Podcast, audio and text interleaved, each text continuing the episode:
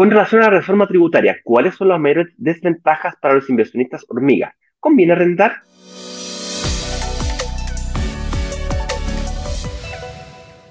Mira, eh, yo estaba leyendo aquí un reportaje que salió del diario financiero, eh, se lo voy a compartir también. Dice que la industria prevé que reforma tributaria desincentivará el desarrollo de futuros proyectos inmobiliarios. Entonces, ¿cómo nosotros nos vemos beneficiados de esto como inversionistas hormiga y cómo se vincula con el arriendo?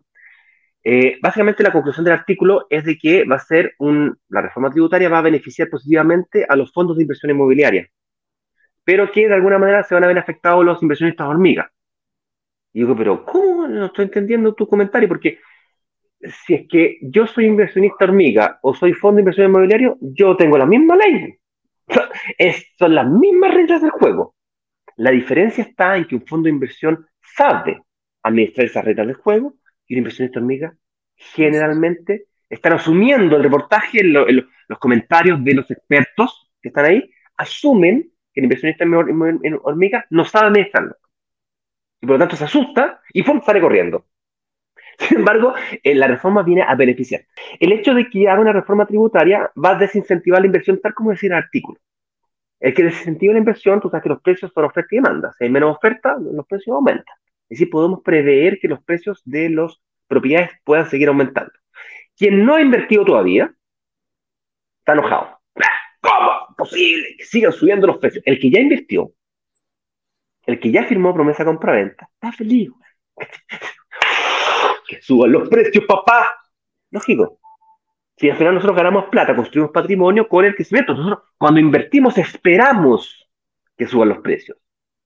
Entonces, yo no necesito 6 millones, no sé, como 6, 600 mil, hay un déficit como de 600 mil, 800 mil hogares en la región metropolitana solamente. No se van a hacer 600 mil departamentos. No, es imposible. Y si más encima con esto se va a disminuir, el déficit va a ser pasar de 600.000 a 300.000 a un millón. Por lo tanto, ¿qué va a pasar con los arriendos? Van a aumentar. La calidad de la arrendataria también va a aumentar porque la arrendataria va a poder comenzar a descontar impuestos de su lugar complementario con eh, la nueva ley. Consecuentemente, la calidad del arrendatario va a ser mejor, va a ser menos moroso, que es justamente lo que estamos discutiendo aquí.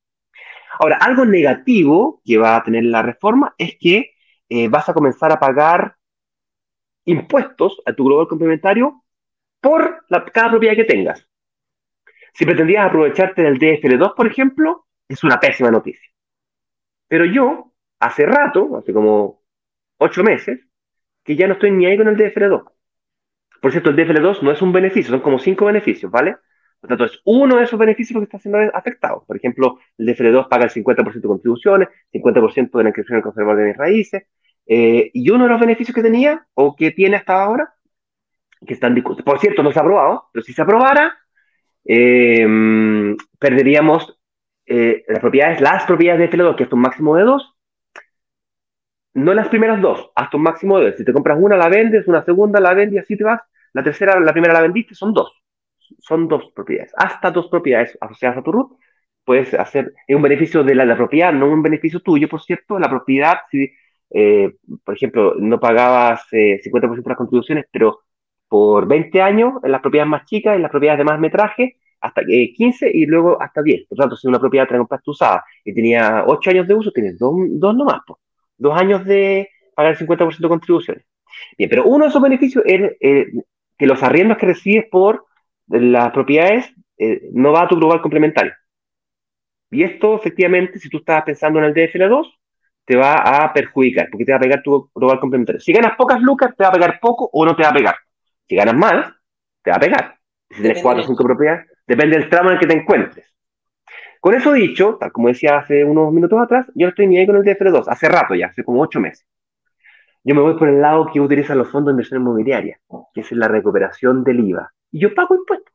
Y se va mi global complementario, pero así como se va mi global complementario, mis ingresos también se van mis gastos y sean mis gastos el arriendo, los intereses, eh, todos los gastos. Y al final, sumando y restando con un buen contador, termino pagando menos impuestos o nada de impuestos.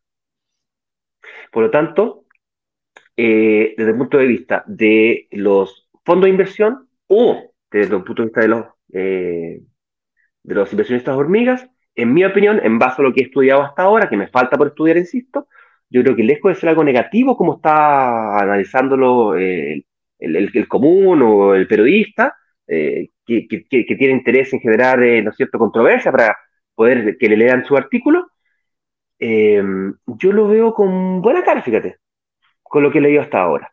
Lejos de perjudicar, yo creo que lo va a beneficiar.